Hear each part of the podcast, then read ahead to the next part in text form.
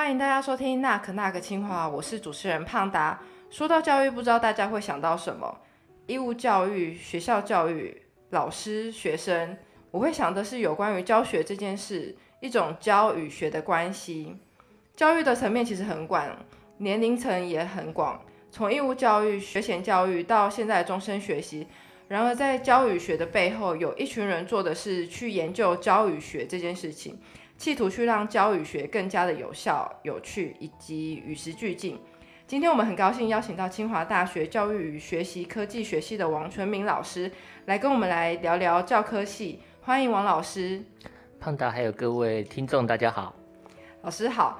其实，在我高中升大学的时候，对于教育领域的科系，其实只有当老师这个概念。不知道现在在听我们节目的人，是不是也是只有这个概念呢？但其实学教育不是只有当老师这么狭隘，其实教育的面向很广。尤其是当我们进入大学之后，发现其实这些呃有关于教育的科系，其实非常的多元也有趣。那尤其是呃我们今天请到的王老师，他是教学科技的博士。那我想要问问老师，就是当初你怎么会选择这个领域呢？呃，其实你刚刚讲的没有错，就是教育不是只有狭隘的当老师这件事情。其实广泛的来讲，所有的领域都多少会有一些教跟学的一个历程在当中。那问到我为什么会读教学科技的博士，我想这可能要从更久更久以前来讲。那其实我大学念的是心理系，嗯，那当时其实呃毕业的时候呢，我就在思考我要。怎么样的去进修？那当时其实我对于社会心理学，我对运动体育这个面向其实蛮蛮感兴趣的。那当时刚好台湾周休二日刚刚开始，所以呢，当时就想说，那我想去美国念休闲教育。那休闲教育指的就是因为休闲产业越来越蓬勃发展，所以其实会有很多的那方面的一个机会在当中。包含了游乐园，包含了夏令营的规划等等，所以当时在呃询问过当时的东华大学刚开开始有个休息管理方面的学系的时候的老师，他们就建议说赶快去念，呃未来还有很多的机会在当中。结果去了之后呢，呃修了一堂研究所的课，那那堂课呢叫做研究方法，但是其中有两个小作业，一个是用 PowerPoint 做一个简报，那另外一个作业是做一个网站。那 PowerPoint 对你们可能现在听起来是非常的稀松平常、很简单的一个科技，但在我大学的时代，事实上我们没有这个东西，就是都还是那种比较传统的、那种透明的这样投影上去的东西。但当时 PowerPoint 可能就来做报告的封面，因为可以画比较特别的图形。然后做那个作业之后，我发现科技其实非常的 powerful 这样子。那当时其实 PowerPoint 的一个呈现的方式，就好像在演一出戏，你要决定用什么动画来呈现。所以当时我就觉得说科技是蛮有趣的。那直到做第二个作业做一个网站的时候，当时我是帮在美国大学里面的台湾同学会做他们的网站。那做了之后，就真的觉得哎，这个东西我还蛮感兴趣的。然后之后我就去修了教学科技研究所相关的课程。那当时其实修了一堂课比较类似像导论的课的时候呢，其实它厘清了我一个观念，因为我当时觉得说。教学的内容比较重要，就是不管什么东西，内容最重要。外外表那些相对来讲是比较肤浅的东西。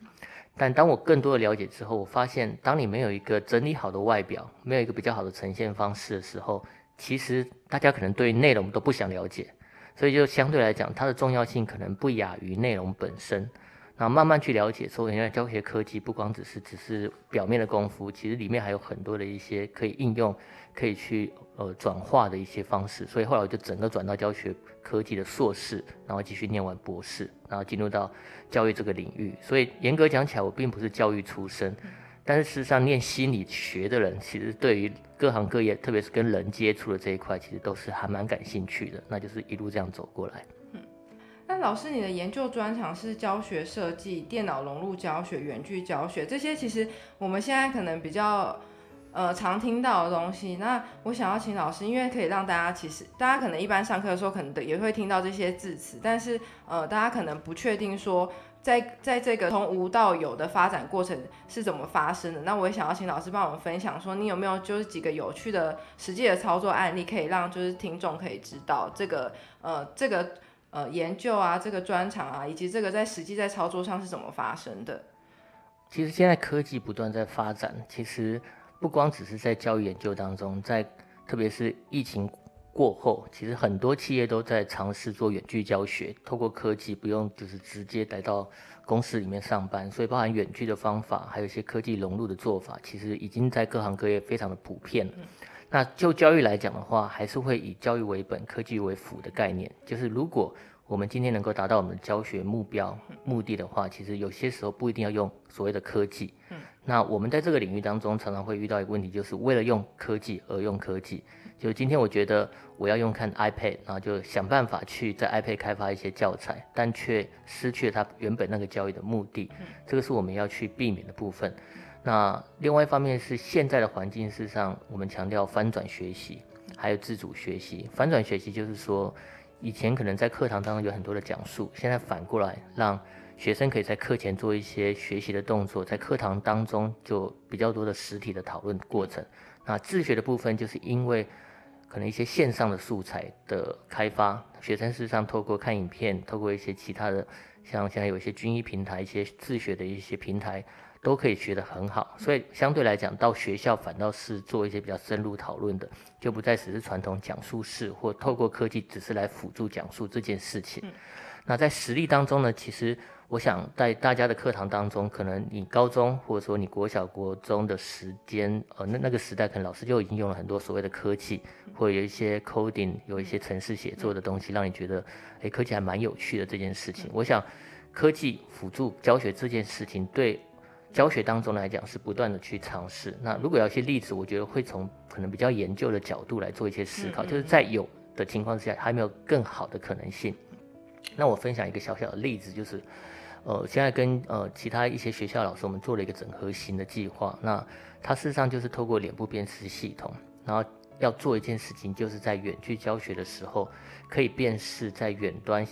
呃学生的表情，嗯，比如说。三十个人各自在不同的地方上线，那透过这个脸部辨识，然后后面再做一些演算，然后可以告诉我，譬如说我们假设的逻辑是超过五十个人都在笑，那就给老师一个回馈说现在全班都在笑。嗯嗯。那这样的好处是增加老师在远距上课时候的可视性，就可以好像在实体教室当中看到小朋友的呃学生的表情这样子，所以测试这样的系统。那像这样就是一个我们希望透过科技让。学习环境变得更好的一个例子在当中，那我就先简单分享一下，因为其实应用当中老师都在运用，但在科技演进当中，我们要试着思考怎么样透过我们有的科技或者是一些比较创新的科技，让整个学习环境感受度变得更好。嗯，的一个例子，谢谢。我觉得老师的分享其实蛮有趣，因为大家可能想到就是教学，应该我们在学习的过程中其实都是面对面，尤其是我们在教室。的上课啊这些事，可是，在现在，尤其是疫情期间，其实远距教学其实越来越发展，越来越深。其实过去也是有远距，但是现在就是这个科技可能要被更快速的推进。那其实，呃，我其实也觉得说，在教学设计的时候，其实人与人之间互动也是蛮重要的。就是因为其实远距你是更难去判断说，呃呃，就是被教育被呃教学者、受教育者，就是他的反应跟他的。呃，吸收的成效这样，那我就刚才透过老师的分享，其实让我们可以哦，对于这个有一个更多的想象，就是说，原来就是科技的协助之下，其实我们可以用人脸辨识，然后可以让我们可以得知说，哦，原来就是老师也可以得到回馈，因为就是除了在教室之外，其实很难就是及时可以了解说，呃，在那受教者他的那个及时的反应这样子。那呃，我其实对于老师的研究，其实有一个很有兴趣的地方，就是老师有在做部落的族语亲子共学这件事情。我觉得这个议题其实很有趣，其实也是近几年之间也是常在讨论，就是母语教学这件事情。那我想要请老师帮我们分享，说为什么你当初会选择塞夏族？那其实族语的复兴，呃。在这整个推行的过程中，有遇到什么样的困难吗？那为什么你会想要投入这个研究？那这个研研究跟你在比如说教科系的专长所学有一个可以什么样的结合？那可以帮助他们可以更有效的推展这个主语的复兴呢？好，谢谢你问这个问题。那其实会有这个塞夏族的主语振兴这个计划，是因为学校教育学里面有一个呃台湾语言研究所。那那。里面的一位老师，他就是塞夏族的专长。那当时呢，他就想说，他都做传统这个族语的研究，有没有一些可能融入科技来改变这个族语越来越少人讲的这件事情？所以就找了我们系的教学科教教育学习科技学系的我，还有另外一位老师一起来参与这个计划。所以他事实上是人家来找我，然后对我来讲的话，就是我收到了一个命题，这个命题就是主语没有人讲，越来越衰微。那我要思考的是怎么用学习科技的方式让它活起来，这种感觉。那其实我想法很单纯，当时是想说，一个语言没有人说死掉是很正常的一件事情，对，所以当时有一种观念上的改变。那后来我想一想，就像濒危就濒临灭绝的动物好了。那我们为什么要抢救这些动物？那如果语言也是一种动物的概念的时候，那我们是不是也要尽一份心力？那当时接到这一个这个命题或者说这个邀请之后，后来参与之后，其实尝试了很多不同的方法。那我当时其实就想到一件事情，那大家可能知道，主语没有人讲，当然是是因为在社会当中不用嘛。嗯。那一方面就是耆老，就是年纪稍微比较长的，然后懂主语的人慢慢凋零嘛。那中生代的人就忙着工作，也不会讲主语，所以对我们来讲的话，就是刚出生的或学习力比较强的这些幼童，他们学习力强，那怎么样把这些人跟可能耆老连接在一起？那这个是一个思路思考的方向。那另外一方面是我们知道是说，都市原住民跟部落原住民在说主语能力上是有差异的。那我当时其实做了一些尝试，包含透过远距的方式，让他们变成远距学伴。就是一个都市原住民跟一个部落原住民成为学伴，然后一个主语老师当做他们的辅导老师，那他们一起来做一件事情。因为我知道说主语如果没有一个学习的动机跟目标的话，他会失去那个学习的动机。嗯，所以那个动机就是一起设计一个塞夏族的夏令营活动。嗯所以这样的过程当中，他们很清楚知道他们要一起线上合作设计出一个塞夏族夏令营活动里面的一个课程。嗯。然后透过半年的一个过程，然后一起筹划，所以透过这样的一个活动，看看都市原住民跟部落原住民他们彼此有什么样的一个互相激励的火花。那当对于主语来讲，他们就会比较想学，因为我们知道在教育领域当中，只要有学习动机，嗯，其实其他的东西都还次要的。就是他真的想学一个东西，你给他这个东西，不给他东西，他都会想办法找出可以学到这个东西的方法。所以当时就除了做这个远距学伴之外，还做了一个比较特别的东西，是我做了一个游戏帐篷，是可以点读的，所以小朋友可以躲到那个帐篷里面去做那个主语的学习。那里面的场景就是塞夏族矮灵祭的祭典的活动，所以透过点读，透过这些其他的方式，就是想办法去解决这个问题。所以以教学科技来讲的话，其实我们比较在乎的是先确定有什么教学上的问题，嗯，确实是一个问题之后。再来思考有没有科技解决的方法，嗯嗯，这是比较好的一个方向，而不会是说我们现在有个科技，我们来想可以怎么用在教育当中。当然那也是一个方向，但相对来讲比较不是一个正常的一个运用的方式。嗯，我刚才听到老师的分享啊，其实我们也常常会去参加一些呃，应该说会不是我客家文化各种文化的一些呃教育环境，它也是会用科技的方式，然后让呃学同学或是小孩或是成人。都可以更容易接触到，或是以一个更有趣的方式理解，就是这个呃，比如说客家文化、原住民文化等等，或是台湾传统文化。其实我觉得老师刚才有特别强调一个，我也觉得是呃教科系最有魅力的地方，就是说他们不止在追求科技的不断的进展，因为其实科技现在不断的在发展出来，其实大家都是对，应该说我们现代人对于科技其实已经不陌生，那我们其实也是不断的就是呃学习新的科技，可是教科系有一个。更基础的一个呃，它的最大的一个学科或是领域的一个概念，就是说教学这件事的重要性，就是我们的本质，就是要让教学这件事发生，以及教学这件事是有成效，就是不离它教育的出发点。就我觉得这个学科真的是非常的酷，希望大家就是。对于教育啊，不是学习都有兴趣的人，都可以多多了解教科系这个科系。那其实最后就是我们的私心的制录时间，就是我特别想要请老师帮我们推荐，就是为什么大家要来清华大学念教科系，或是念教科系，不管是各个学校的教科系，您认为教科系它的呃成立的理念啊，或是它这个学科的重要性，以及说呃它未来的发展，您呃想要请你跟大家就是聊聊这个题目。好。那其实就要讲到一些发展的历史背景。那因为二零一六年的时候，新竹教育大学跟清华大学合校，那教科系是原本就是新竹教育大学里面的科系。那这个科系原本是初等教育学系，再转型成教育学系，再转成教育学习科技学系。所以他们传统的一个任务就是培养国小的师资，嗯，就是国小的老师这一块。所以当时其实从教育系改名成教育与学习科技的时候，其实是有一个重要的考量，就是希望未来的老师有一个学习科技的一个类似像第二专长这样的概念。那这样的架构之下，其实就设计了一些比较特殊的课程，来帮助老师有更好的数位学习或数位教学的能力。那随着合校之后，其实整个可能性就变得更多了。因为在清华大学，其实我们非常强调跨领域的学习，所以对清华大学来讲的话，我们所培养的国小老师，相较于其他传统师范学院所培养的学生来讲的话，其实我们有更多的可能性，就是跨域学习的可能性。那这事实上也呼应了未来学生的一个特质，就未来的学生可能不是传统那样自私的上课方式，可能需要有更多的创新，更多的一些刺激在当中的学习。所以教科系事实上刚好符合这个潮流，然后加上跟清华大学合校之后的资源的增加，还有整个学校其实有很多特殊的课程让学生可以去学习。所以这个其实是。其他传统，如果你要当国小老师，一个很不一样的地方，那这除了是教科系的非常重要的有独树于全国之外的一些资源之外，